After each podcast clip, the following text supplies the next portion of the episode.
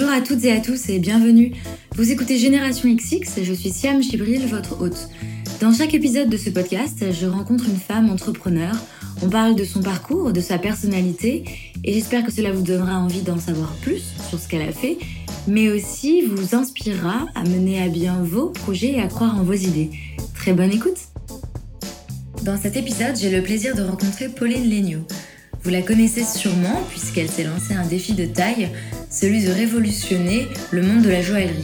Elle a donc lancé Gemio, sa marque de joaillerie en ligne. D'ailleurs, vous connaissez sûrement son petit chat rose, l'égérie de sa marque, qui a envahi le métro parisien depuis quelques mois. Alors avant l'or et les diamants, Pauline s'est destinée à une carrière beaucoup plus académique, puisqu'elle était élève à Normal Sup. Elle nous raconte donc comment elle a changé de voie, comment elle a trouvé sa nouvelle voie, du regard des autres, de la naissance de son bébé, comme elle l'appelle, Gémio donc, de comment elle a monté sa boîte et surtout de sa vision de l'entrepreneuriat. Très bonne écoute. Bonjour Pauline. Bonjour. Merci beaucoup de m'accueillir dans les bureaux de Gémio. Aucun problème, bienvenue. Ça fait combien de temps que vous êtes installée ici? Ça va faire à peu près trois ans en fait. Ah ok. et donc ça fait 5 ans que... Ça fait 5 ans que Gémio existe. On a commencé dans mon appartement euh, pendant un an et demi, deux ans. Et suite à la levée de fonds qu'on a fait avec Elven Capital, on s'est installé dans ces bureaux. Donc c'était en 2013. Très bien. Alors avant de parler euh, un peu plus de Gémio, euh, j'aimerais qu'on revienne sur le début de, de ta carrière euh, et notamment tes études. Est-ce que tu peux nous parler un peu de ça? Parce que c'est assez intéressant eh ben merci. Ton parcours. bah, en tout cas, ce qui est clair, c'est que j'ai un parcours, euh, j'aime pas dire parcours atypique, mais en tout cas qui est un petit peu, enfin j'ai changé de voie, j'ai mhm. changé de vie et je pense que ça parle à pas mal de gens parce qu'il y a pas mal de gens qui vivent aussi ça ou en tout cas qui se posent ces questions-là. Et moi, je l'ai fait. Donc j'ai, quand j'étais plus jeune, été assez naturellement orientée vers les études littéraires j'étais bonne en français, je me posais pas trop de questions. Tous mes profs me disaient t'es bonne en français, en, tout ce qui est un peu littérature, donc bah vas-y fais ça. Donc j'ai fait une terminale L. Et suite à ça, bah, j'ai présenté un peu l'école qui est la seule école en fait quand on, quand on a fait des études littéraires qui est Normal Sup. Donc j'ai fait deux ans de prépa. J'ai euh, évidemment beaucoup galéré comme tout le monde, j'ai bossé comme une folle et euh, au bout de, donc, de ces années de prépa, je suis rentrée Normal Sup. Donc ça a été euh, ça a été un super moment évidemment. Enfin franchement, j'y croyais même pas à l'époque. Euh, honnêtement, c'est une école qui est très très difficile à avoir et du coup, je me disais il y a peut-être une chance sur mille que j'arrive. et en fait, bon, j'ai eu la chance de réussir à rentrer.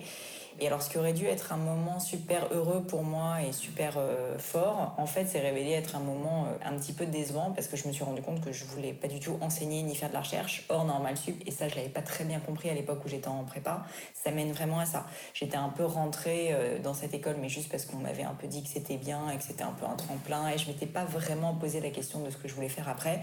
Et quand j'ai découvert qu'en réalité, ça menait à l'enseignement ou à de la recherche, je me suis juste dit, mais en fait, ça me correspond absolument pas. Bon, je me suis dit, après, faut pas mourir idiote, donc je vais quand même essayer. J'ai fait un master 1, j'ai fait un master 2 et j'ai aussi un petit peu enseigné pendant un stage que j'ai fait euh, pendant un an. Et je me suis rendu compte que vraiment, c'était pas fait pour moi. Et c'est des métiers qui nécessitent quand même une vraie vocation. Donc c'était une période super dure pour moi parce que à la fois, bah, je voulais pas me sentir, euh, on va dire, coupable d'être entrée dans cette école qui est une école difficile où il y a des personnes qui travaillent dur pour rentrer. Et en même temps, euh, sincèrement, c'était juste pas fait pour moi. Et du coup, cette période où je me sentais assez enfermée a été dure je me suis dit mais qu'est-ce que je vais pouvoir faire qu'est-ce que je vais pouvoir faire? Et euh, c'est là que un peu euh, un peu bêtement en fait maintenant je le, pense a posteriori bah, je me suis orientée euh, encore vers le service public parce qu'en fait, quand on rentre à Normal Sup, on doit 10 années à l'État français. On est euh, fonctionnaire stagiaire. Et donc, je me suis dit, bah, ces 10 années-là, euh, j'ai les années Normal Sup qui comptent, mais euh, je peux tout à fait bah, continuer dans le service public, dans quelque chose d'un peu plus opérationnel ou un peu plus, on va dire, action-oriented que ce que je pensais, en tout cas, que, que, la recherche était. Et donc, bah, je me suis orientée vers les études de l'ENA. Là encore, euh, branle-bas de combat, euh, très difficile, je travaille comme une folle et euh, je suis admissible après euh, avoir vraiment énormément bossé. Et quand je suis admissible, bah, je dois passer donc bah, les oraux de l'ENA. Et les oraux de l'ENA, ça consiste notamment, donc, il y a des oraux techniques, mais il y a mhm. aussi un fameux truc qui s'appelle le grand oral. Et le grand oral, c'est un moment un peu dur parce que vous avez six mecs en face de vous qui sont plutôt bien intentionnés, mais qui essayent de comprendre si vous êtes fait ou non pour l'ENA. Donc c'est vraiment un entretien de personnalité, c'est pas du tout technique. Et du coup, bah, je le passe. J'ai l'impression que ça se passe très bien parce qu'ils sont très sympas. Mhm. Ça dure 45 minutes. Et au bout des 45 minutes, bah, en fait, euh, j'ai appris après qu'ils m'ont mis une très mauvaise note parce que j'ai eu deux. Et donc, bah, ça a été radical. Quoi. Enfin, en gros, c'est le plus gros coefficient. Clairement, j'ai pas pu rentrer. Donc j'ai pas été prise. Et en fait, ce qui a été euh, clair euh, à ce moment-là, c'est que vraiment, ils ne voulaient pas de moi. Et plutôt que de me dire, euh, il faut que je leur passe, ils veulent pas de moi, c'est tous des un peu des cons, on va dire tout ça. Bah, en fait, je me suis rendu compte que c'est eux qui avaient réellement compris que j'étais absolument mm. pas faite pour ça, que tout mon discours un peu pipeau pour pourquoi je voulais rentrer à l'ENA, en fait, était uniquement fondé sur le fait que je voulais continuer à faire des études sans vraiment me poser des questions réelles de qu'est-ce que je voulais faire de ma vie. donc, ça a été une période en réalité à la fois très dur parce que grosse déprime, euh, je me dis mais qu'est-ce que je vais faire de ma vie? Ça fait six ans que je bosse et en fait je sais même pas ce que je veux faire. Donc grosse grosse euh, période de remise en question, un peu de pression familiale en plus, mhm. mais, euh, mais aussi une période assez salutaire parce que je commence à réellement me poser des questions et à me dire mais qu'est-ce que je veux faire? Et quand j'ai commencé à faire ça, bah là j'ai commencé à vraiment réfléchir à, moi et mhm. arrêter de penser un peu pour les autres aussi et à écouter ce qu'on me disait de faire. Et ça a été euh, vraiment euh, le début du salut, on va dire, pour moi. Et comment ça se passe justement cette, cette période où euh, après un échec, on essaye de rebondir, mais c'est pas facile. J'ai lu dans des articles, tu, tu dis d'avoir raté l'ENA, ça a été un déclic pour moi et effectivement ça m'a donné envie de, de, de faire ce que j'avais vraiment envie de faire, mais on sait très bien que ça se passe pas euh, très rapidement. Bah ça prend on passe par, par, quelle phase euh Souvent, ce qui est dur dans l'échec, c'est euh, le côté social en fait de l'échec. C'est le fait que bah, en fait tout le monde voit que vous êtes un peu un nul, que vous avez raté, mmh. alors que vous avez clairement assumé deux semaines avant cet échec que vous étiez en train de tout faire pour y arriver. donc ce moment-là où en gros la terre entière se rend compte que vous avez échoué, honnêtement, vous ressentez quand même une espèce de morsure de rage et de honte qui est vraiment dure. Mmh. Mais en même temps, c'est ça aussi qui fait avancer. C'est ça aussi qui fait qu'on s'en rappelle et que c'est des moments très forts et très marquants. Bon, et indépendamment de ça, euh, moi, il fallait quand même que je décide ce que j'allais faire de ma vie, indépendamment du côté social. En fait, j'avais aucune perspective parce que normal sup, ben, j'avais plus ou moins abandonné, donc j'avais pas terminé les études. L'ENA, je l'avais pas. Il fallait quand même que je trouve quelque chose à faire et, mm. euh, et finalement, je, je voilà, je, je, commence à orienter ma carrière. Donc les périodes, je dirais qu'il y a une première période qui est un peu le déni, on essaye un peu de cacher. Moi, mauvaise chance en fait, c'est que les, les, les euros de l'ENA et en fait les résultats sont publiés sur le site internet, donc je commence à recevoir dès le lendemain une pluie d'appels. Oh, je suis désolée. Ah Ou autrement pire, les gens en fait n'osent même pas vous appeler parce qu'en fait ils ont, bah, ils ont la peine pour vous, ils ont un peu honte mm. pour vous. Donc en fait il y en a certains en général qui n'osent même pas vous appeler. Donc ça c'est le moment un peu dur. Au bout d'un moment on est quand même un peu obligé d'assumer qu'on a échoué et de, de, l'accepter en tout cas euh, socialement. Et, euh, et ça c'est la période un peu dure parce que les gens en fait tout de suite vous disent et après qu'est-ce que tu fais? Et en fait moi j'en savais rien et honnêtement j'avais même pas envie d'y réfléchir à ce stade. J'étais juste déprimée. Et donc il y a cette période, hein, souvent un peu de repli sur soi, où on n'a juste pas envie de parler aux autres. Et, c'est une période vraiment qui est super dure euh, psychologiquement, mais je pense qu'elle est aussi importante parce que c'est à ce moment-là précisément qu'il faut commencer à arrêter justement d'écouter les autres et de un peu suivre leur avis et de juste en fait faire les choses pour les autres. Mais il faut commencer à s'écouter un peu. Et donc cette période-là qui était un peu de la déprime, il y a eu un moment où je me suis dit mais en fait il faut que j'arrête de un peu larmoyer sur moi-même et de me dire que je suis nulle et que vraiment c'est tous des connards et machin. Il faut quand même que je me dise un petit peu mais qu'est-ce que je veux faire de ma vie? Il faut que j'arrête de penser uniquement aux autres. Et c'est cette période-là, même si elle est très dure, où j'ai commencé à réaliser qu'en fait, euh, j'étais pas du tout faite pour ça, que c'était une très bonne chose. Alors j'ai peut-être post-rationalisé aussi, parce que finalement j'avais eu un échec, mais peu importe, ça m'a vraiment aidé. Et ça m'a aidé à me dire que oui, en fait, moi, ce qui me plaisait dans la vie, c'était plus le risque, l'aventure, c'était le challenge, c'était le fait de construire des choses, de produire de mes mains. Et du coup, bah, j'ai commencé à réfléchir à quel métier pouvait mener à ça. Et assez naturellement, je suis arrivée à l'entrepreneuriat. Donc il y a cette période où tu fais un peu le deuil de tes études. Euh, je pense que c'est un sujet en tout cas euh, dont on parle pas mal en ce moment, euh, des gens qui changent de voie. Et je pense qu'il y a effectivement ce moment où on se dit, bon, bah, j'ai fait toutes ces études, surtout que toi, c'était quand même assez long. Et on se dit, bon, bah, tant pis, j'oublie ça et puis je, je, passe à autre chose. Tu parlais de la désillusion quand tu arrivé à Normal Sup. C'est un syndrome que pas mal de gens ressentent, non? Oui, je pense. Bon, après, il y a toujours le côté un peu, euh, quand tu travailles très dur pour rentrer dans une école, forcément, comme les expectations sont très hautes, mhm. Il y a toujours une petite déception. Quand on n'a pas de, on va dire quand on n'anticipe pas quelque chose d'incroyable, en fait on n'est jamais déçu. Là en fait souvent on travaille énormément, on est très stimulé intellectuellement, donc quand on rentre dans l'école, en fait l'école finalement elle est en général un petit, un peu plus calme, les études sont plus lentes, c'est plus quelque chose d'un peu plus cool. Bon bah les gens sont très souvent déçus, ça peut être le cas pour normal sup, mais c'est le cas souvent pour des écoles d'ingénieurs ou de commerce. Enfin, honnêtement c'est un peu partout pareil. Là ce qui était en plus très dur à normal sup pour moi, c'était le côté euh, que j'avais l'impression d'être enfermée dans un rôle qui me convenait pas et j'avais l'impression d'avoir travaillé pendant trois ans très dur et d'être ensuite maintenant sur une espèce de route, un cheminement euh, duquel je n'allais pas pouvoir m'écarter. Et ce sentiment un peu d'emprisonnement, euh, moi je l'ai très très mal vécu parce que des valeurs comme la liberté sont très importantes pour moi, d'où d'ailleurs le mm. côté entrepreneuriat. Et me sentir enfermée comme ça, ça a été vraiment euh, une période euh, non seulement dure, mais vraiment où euh, je sais même pas que j'étais déprimée, c'est que j'avais des crises de panique, quoi. Enfin, de me dire, mais qu'est-ce que je vais, qu'est-ce que je fais? Là J'ai ma vie est toute tracée devant moi. Mm-hmm. Et ce, ce non-choix, en fait, c'est quelque chose qui me faisait très peur. Et c'est pour ça que je pense que Normal Sup n'était pas du tout adapté pour moi. Donc c'est une question de tempérament. C'est une question de tempérament parce que je pense que quand on est heureux en fait, bah, soit d'avoir plus de visibilité sur sa mm. vie, soit de faire ce métier-là, qui est un très beau métier par ailleurs, mais qui nécessite une vraie vocation et qui est en plus un métier très dur. Enfin le métier d'enseignant, le métier de chercheur, c'est des métiers durs. Là c'est formidable comme école, mais c'est juste qu'en fait le faire par non choix, là pour le coup c'est vraiment une erreur. Mm-hmm. Et donc le salut, tu le trouves euh, dans l'entrepreneuriat? En commençant par HEC. Exactement. Donc je suis pas rentrée euh, à l'ENA. J'ai commencé à me dire donc bah, effectivement euh, tout ce qui est euh, plus entrepreneurial, création, prise de risque, c'est des choses qui m'intéressent, mais je savais même pas du tout par où commencer. Mm. Je me suis dit il y a quand même des écoles qui forment un petit peu ça, c'est les écoles de commerce, et donc j'ai passé le concours pour rentrer dans les écoles de commerce.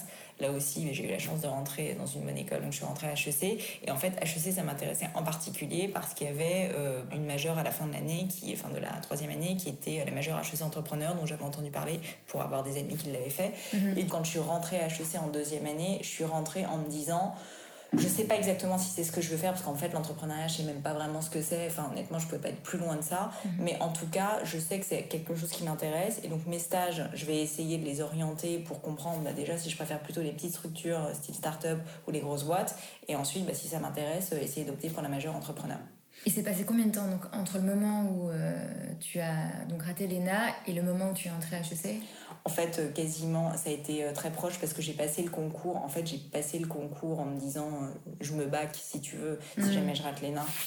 ah d'accord, donc tu avais déjà passé. J'avais déjà passé le concours, j'ai eu les résultats en fait juste après. D'accord. Donc je suis allée à HEC vraiment quasiment dans la foulée. Je me rappelle pas quelle année c'était, mais ça devait être 2009, quelque chose comme ça.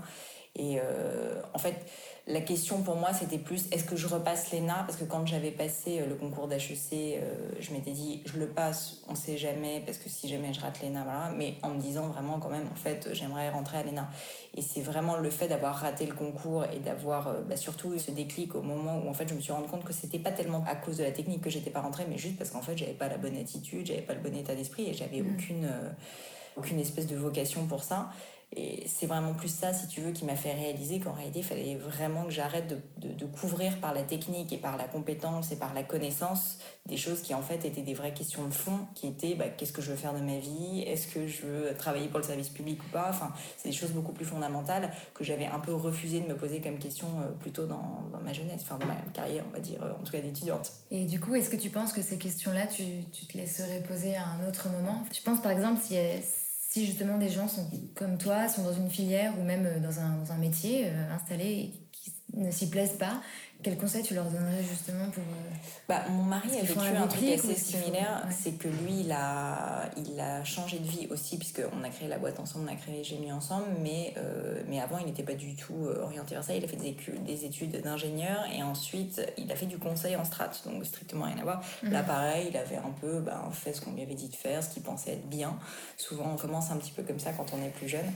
Et il n'avait pas trop réfléchi à vraiment ce qui l'intéressait. Et souvent, je pense que le moment, le le moment où on arrive à changer de cap, c'est un moment où on a besoin de non seulement prendre du temps, mais on a besoin aussi d'une phase un peu de transition. Donc moi, la phase de transition, bah, ça a été l'école de commerce finalement qui m'a fait peu à peu bah, me rendre compte que le monde mmh. du privé, le monde de l'entrepreneuriat, c'était effectivement ce que je voulais. C'est difficile de prendre une, une, décision de changement de vie juste comme ça en claquant d'un doigt en se disant non mais en fait maintenant je m'écoute et c'est bon, je sais ce que je veux faire. C'est pas vraiment comme ça que ça se passe, ça prend plus de temps. Donc moi, ça a été ces deux années à HEC et lui en fait pour réfléchir, pour prendre le temps de réfléchir, il est parti faire un aux États-Unis. Et là aussi, bah, en fait, ça lui a complètement changé ses perspectives. Donc, il l'a fait aussi par les études, mais je pense que ça peut être euh, dans le cadre d'une naissance, quand on se marie. Enfin, c'est des moments comme ça où on prend peut-être un peu plus de temps pour soi et on a plus le temps de réfléchir à ce qu'on veut et de se rendre compte que finalement, la voie qui était toute tracée précédente est pas forcément la bonne. Mais c'est difficile de le faire quand on a un peu le nez dans le guidon et qu'on est encore en train de, bah, voilà, de travailler ou de vivre sa vie d'entrepreneur. Ou voilà. Donc, je pense qu'il faut aussi accepter une période un peu euh, tampon qui, euh, qui permet en fait de se poser les bonnes questions. En oubliant la pression sociale parce que c'est surtout c'est ça aussi parfois qui joue parce que quand on s'arrête de travailler tout le monde nous demande mais alors euh, tu postules et tu vas faire quoi exactement. bah, il faut assumer il faut assumer de dire qu'on prend le temps de réfléchir. Moi en l'occurrence euh, j'ai j'ai juste assumé le fait que j'avais rater mon concours mm. et qu'il fallait que je il fallait que je passe à autre chose. Mais c'est vrai que ce qui était dur c'est que tout le monde me disait alors tu vas le repasser euh, alors tu commences déjà à te préparer. Et en fait j'avais envie de leur dire mais non j'ai pas du tout envie de le faire. Et souvent les gens en plus il y a côté euh, pas mal intentionné, mais ils se disent en fait elle veut pas le faire parce qu'elle a peur de rééchouer à nouveau. Ce que je peux comprendre, et mm. c'est un peu vrai certainement, mais c'était aussi beaucoup plus profond que ça. Et du coup, il faut vraiment réussir à couper un peu toutes ces petites voix. Je pense que ça permet souvent d'ailleurs de faire aussi le tri un peu dans son entourage et ses amis et d'écouter uniquement les personnes qui vous veulent vraiment du bien. Et donc, euh, bah, moi, clairement, euh, voilà, ça m'a permis aussi de, de faire ça. Super. Et. Hum, du coup, ensuite, Gémio. Donc euh, là, tu choisis euh, une tâche euh, pas mince qui est de t'attaquer à la joaillerie. Euh, j'aime beaucoup l'histoire de comment Gémio est, né. Est-ce que tu peux nous la raconter? bah, Du coup, évoqué mon mari, qui est mon associé aussi. L'histoire de Gémio, donc, c'est que suite à donc, mes interminables études, euh, je me dis, donc, je veux vraiment créer une boîte. Je travaille dans une start-up, j'adore ça, mais je me rends compte que j'ai pas exactement. Déjà, j'ai envie que ce soit un peu plus moi la dirigeante. J'étais euh, en gros une. J'étais stagiaire bras droit, donc j'ai aidé à tout, mais au final, c'est pas moi qui prenais la décision. Ça avait un côté frustrant, d'autant que parfois j'étais pas d'accord. Et puis, c'était juste pas mon idée, enfin c'était pas forcément exactement ce que j'aurais voulu faire. Et du coup je me dis je veux créer ma boîte. Le problème c'est que comme beaucoup de gens, j'ai pas d'idée. Et en fait aussi comme beaucoup de gens, ce qui m'est arrivé, c'est que c'est un peu arrivé par hasard, puisque c'est quand mon copain de l'époque, qui aussi se posait beaucoup de questions sur l'entrepreneuriat, me demande de l'épouser. On va faire le tour de beaucoup de boutiques, euh, à la fois Place Vendôme et aussi, euh, et aussi chez des petits bijoutiers de quartier, et aussi, euh, enfin voilà, dans des, on va dire des grandes enseignes. Et on se rend compte que, que ce soit chez les grandes maisons de joaillerie ou dans les choses plus bas, bas de gamme ou moyen de gamme, ça ne correspond pas du tout. Parce qu'on voulait quelque chose de haut de gamme, mais on voulait que ce soit plus frais, plus sympa.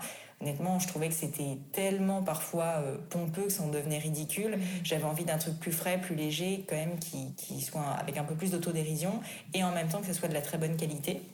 Et donc on s'est rendu compte qu'on voulait euh, ni payer le prix de la place Vendôme, et moi personnellement avoir une bague de marque, ça m'intéressait pas particulièrement, ni en fait aller chez un petit bijoutier de quartier, parce que là pour le coup je trouvais que l'expérience était euh, assez poussiéreuse.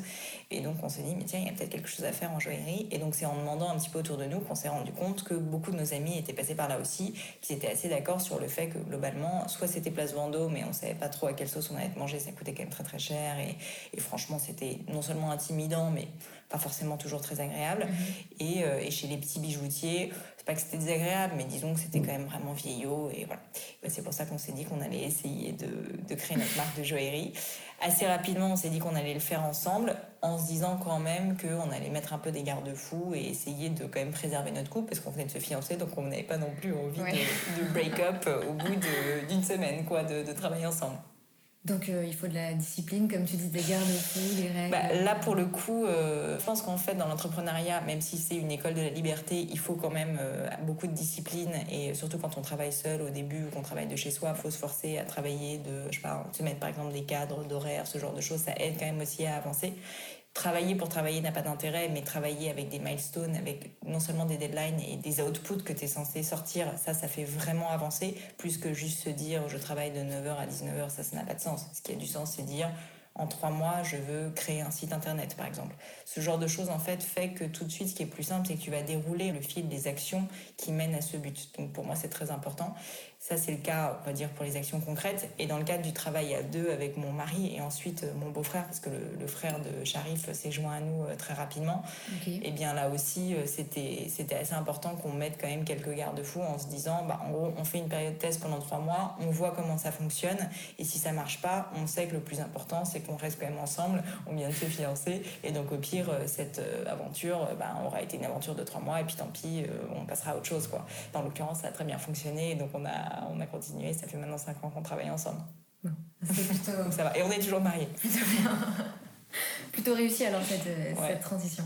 tu te sens plutôt épanouie, même. Bah, après, l'entrepreneuriat, c'est toujours très dur. C'est en fait ce qui est dur dans l'entrepreneuriat, je trouve, en tout cas pour moi, c'est que c'est vraiment un marathon au sens où ça s'arrête jamais. On a toujours l'impression que la, la ligne d'arrivée recule. Donc là, je sais pas au combien kilomètre j'en suis, mais en tout cas, je sais que je suis pas arrivée mhm. parce que la boîte n'est pas encore rentable, parce que bah, même s'il y a beaucoup de choses qui se passent très très bien, il y a toujours des nouveaux challenges. Et c'est à la fois ça qui est génial et passionnant et qui fait que c'est aussi euh, entraînant et enthousiasmant. Et c'est ça qui fait que c'est aussi très dur. Il n'y a jamais vraiment de répit. Il y a toujours des nouveaux trucs qui vous tombent dessus. Euh, un concurrent qui arrive, peu importe, à la rigueur, un problème RH, un problème, chiffre d'affaires qui est moins bon un mois. Enfin, sincèrement, il y a toujours quelque chose qui vous tombe dessus. Ça peut être des choses court terme ou ça peut être des choses plus moyen, long terme qui, du coup, sont un peu plus inquiétantes. Mais du coup, voilà, c'est vrai que c'est, euh, je pense, très difficile comme métier au sens où il faut vraiment, vraiment réussir à garder le cap, garder un peu sa vision et ne pas se laisser trop, euh, on va dire, balader par les petits aléas de la vie parce que c'est vraiment, vraiment un travail de longue haleine. Et justement, sur cette vie d'entrepreneur, euh, je me souviens d'une tribune que tu avais publiée dans Le Point, je crois. c'est euh, possible. C'était en réaction à ce que. Depuis une petite polémique d'Emmanuel Macron. Oui, tout à fait. Je trouve que tu es aussi assez engagée. Enfin, tu soutiens pas mal les, les autres entrepreneurs français. Oui, relativement. Pas sur ton Twitter, etc. Du coup, tu, tu sens que. Enfin, c'est important pour toi de défendre un peu le. Pour moi, il y a deux choses. Il y a l'entrepreneuriat, la, la, la, création de valeur, et puis il y a euh, l'écosystème des startups. C'est un peu deux choses différentes je dirais que je, moi, j'essaye de soutenir le monde de l'entreprise de façon générale et le monde de l'entrepreneur et le créateur de l'entreprise. Donc pour moi, il a un rôle éminemment important parce que bah, comme il crée une entreprise, il va employer des gens, donc ça c'est formidable. Il va bah, créer aussi de la valeur pour ses employés. Il va à beaucoup pour ses investisseurs, à beaucoup de niveaux, il va en créer. C'est vrai que je suis euh, toujours un petit peu vigilante parfois sur l'écosystème des startups, même si, euh, je trouve qu'il y a beaucoup de choses formidables, mais parce que parfois créer une startup euh, juste pour créer une startup n'a pas de sens. En fait, c'est créer une startup parce que ça crée un produit, parce que ça crée de la valeur, parce que ça emploie des gens. C'est ça pour moi qui est important. Et euh, typiquement, tout ce qui est un peu levée de fonds et compagnie, il y a beaucoup de gens qui, euh, souvent, quand on, ils essaient de créer leur boîte, me disent Bon, bah, moi, mon premier milestone, c'est de lever des fonds. Mais lever des fonds, c'est pas une fin en soi. Lever des fonds, ça peut être une nécessité. Si j'avais pu créer Gemio avec des fonds propres parce que j'avais plein d'argent ou parce mmh. que la boîte avait été rentable tout de suite, franchement, je m'en serais beaucoup mieux portée. Mmh. Et je pense qu'il faut vraiment euh, accepter de dire que euh, une levée de fonds, non seulement c'est pas une fin en soi, mais même c'est un peu un aveu d'échec qui est que bah, t'as pas réussi à te débrouiller sans ça. Et, euh, et ensuite c'est engageant parce que ça nécessite d'avoir des investisseurs, de pas rembourser, mais en tout cas avoir des objectifs importants, etc. Et donc voilà, enfin je dirais que je suis engagée, oui, mais plus engagée dans une euh, dans une vision un peu plus moyen long terme de croissance et de création de valeur et de mérite et de travail que de vraiment juste le côté coolos de la start-up qui, parfois en fait hyper tendance. Euh, qui est hyper tendance et qui, je trouve, fait qu'on en oublie un petit peu euh, bah, déjà les difficultés du monde des startups mm. et euh, qui est que, bah, en fait, typiquement, si jamais tu lèves des fonds et qu'ensuite tu n'as pas tes bons chiffres et qu'ensuite tu n'as plus d'investisseurs, tu fermes ta boîte. Donc ça, c'est un peu dommage. Mm. Et aussi le fait qu'il y a quand même beaucoup d'entreprises qui, bah, qui lèvent des fonds, mais finalement sur des, des, des perspectives de croissance, mais qui aujourd'hui ne produisent pas grand-chose, en tout cas en termes de, enfin, en tout cas en termes de revenus et de, on va dire, de bénéfices, ce qui est le cas de Gemio, hein, donc je me mets complètement dedans. Mais, euh, mais, mais pour moi, en fait, euh, il faut vraiment pas se dire que c'est une fois en soi. Il faut essayer de générer ce bénéfice un jour parce que c'est ça qui va faire que ça va pouvoir être pérenne. C'est ça qui veut dire aussi que bah, ça, les, clients sont vraiment contents et trouvent que ça vaut la peine que cette entreprise reste en vie.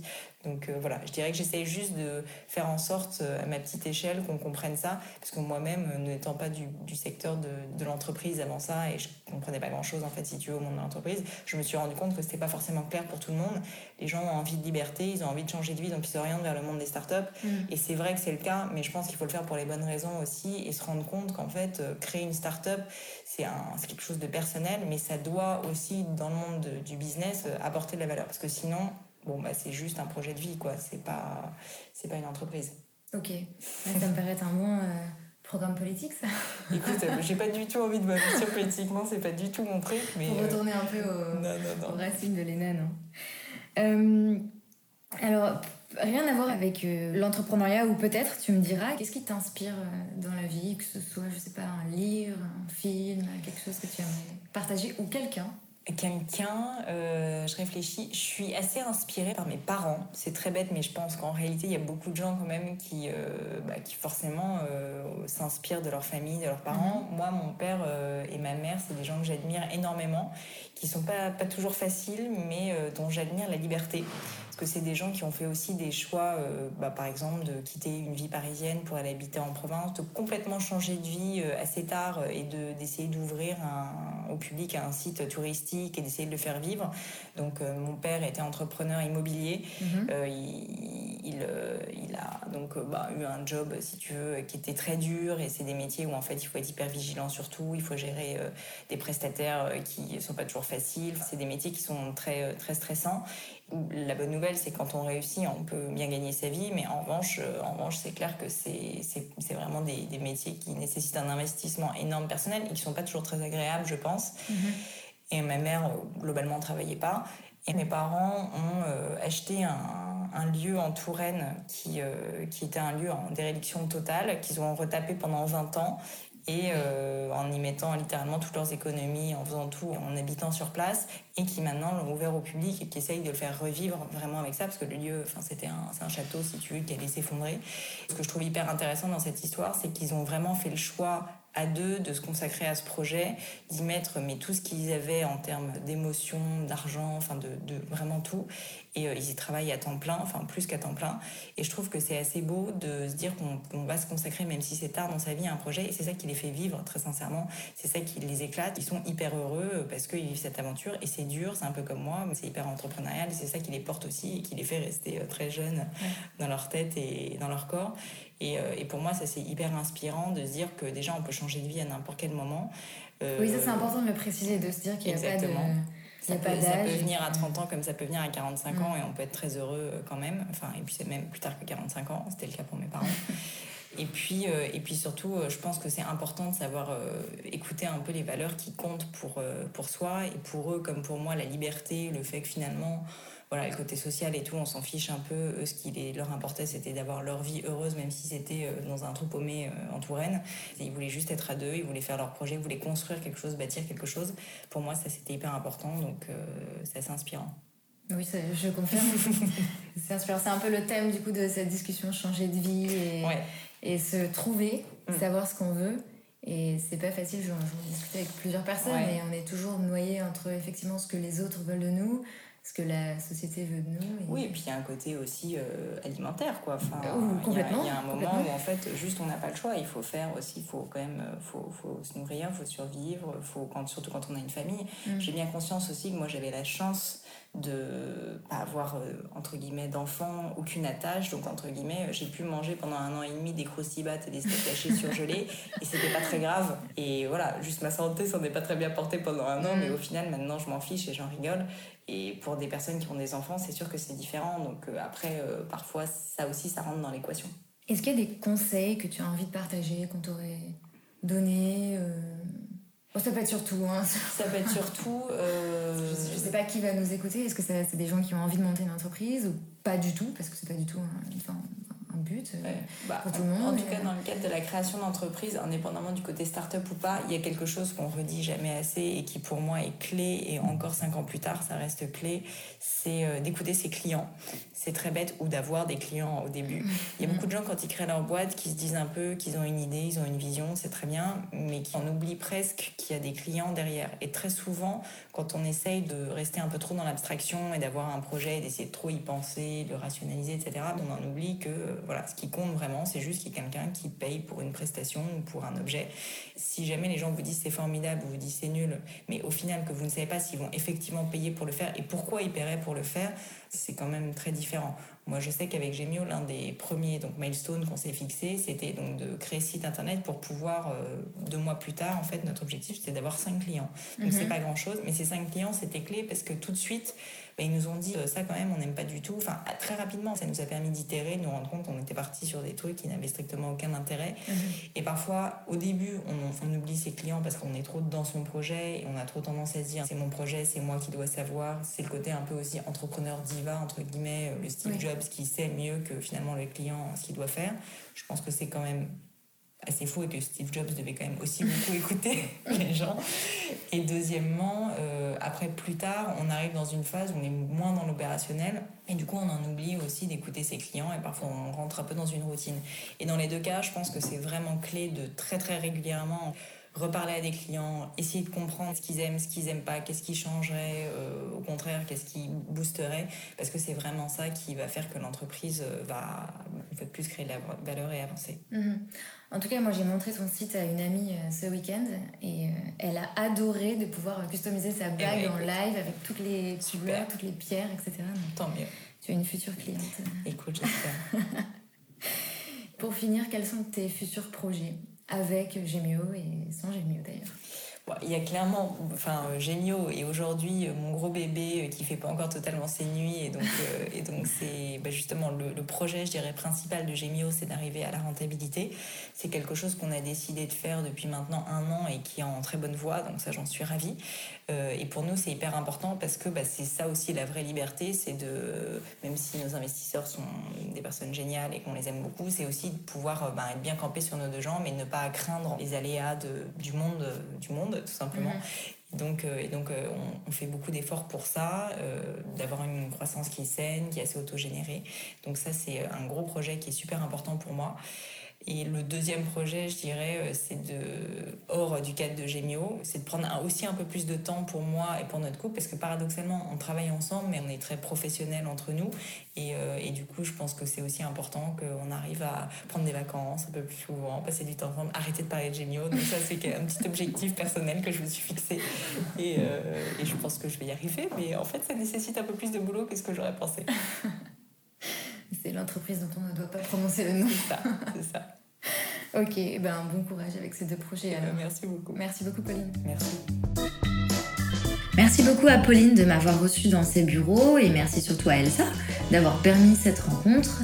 Euh, toutes les informations sur Gemio et sur Pauline sont en description de cet épisode et sur générationxx.fr. Merci également à Joël pour le matériel, à Olivier pour le montage et surtout merci à vous d'écouter cet épisode et de vous abonner sur iTunes. Continuez à laisser des commentaires, à me donner votre avis sur les réseaux sociaux à generationxx.podcast par mail siam.podcast@gmail.com et puis euh, juste partout où vous pouvez. N'oubliez pas de partager cet épisode et si vous l'aimez, de laisser plein de commentaires et d'étoiles.